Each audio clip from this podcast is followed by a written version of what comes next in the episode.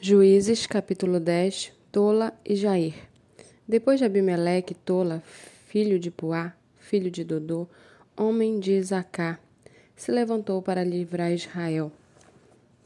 Ele morava em Samir, na região montanhosa de Efraim. Julgou Israel durante vinte e três anos, depois morreu e foi sepultado em Samir.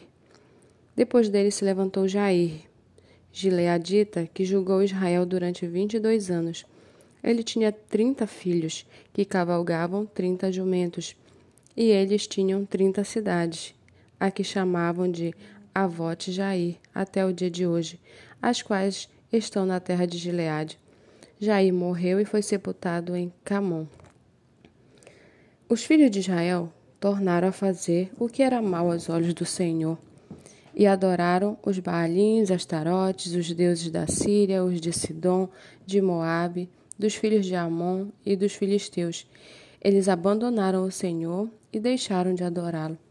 Então a ira do Senhor se acendeu contra Israel, e ele os entregou nas mãos dos filisteus e nas mãos dos filhos de Amon, os quais, nesse mesmo ano, esmagaram e oprimiram os filhos de Israel. Durante dezoito anos, oprimiram todos os filhos de Israel que estavam do outro lado do Jordão, na terra dos amorreus, que está em Gileade.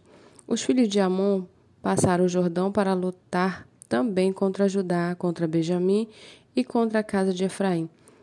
De maneira que Israel se viu muito angustiado. Então os filhos de Israel clamaram ao Senhor, dizendo: Pecamos contra ti, porque deixamos o nosso Deus e adoramos os Baalins.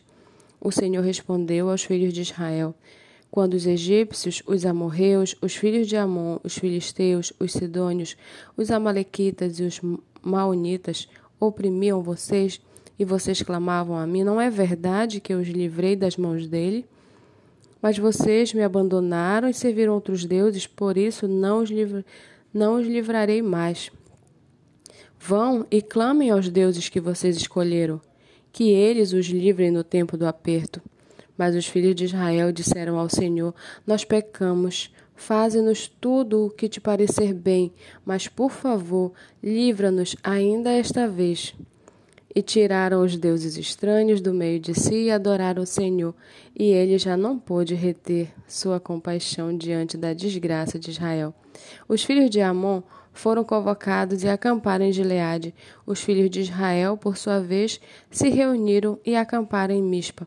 Então o povo, aliás, os chefes de Gileade, disseram uns aos outros: Quem será o homem que começará a lutar contra os filhos de Amon? Quem fizer isso será o chefe de todos os moradores de Gileade.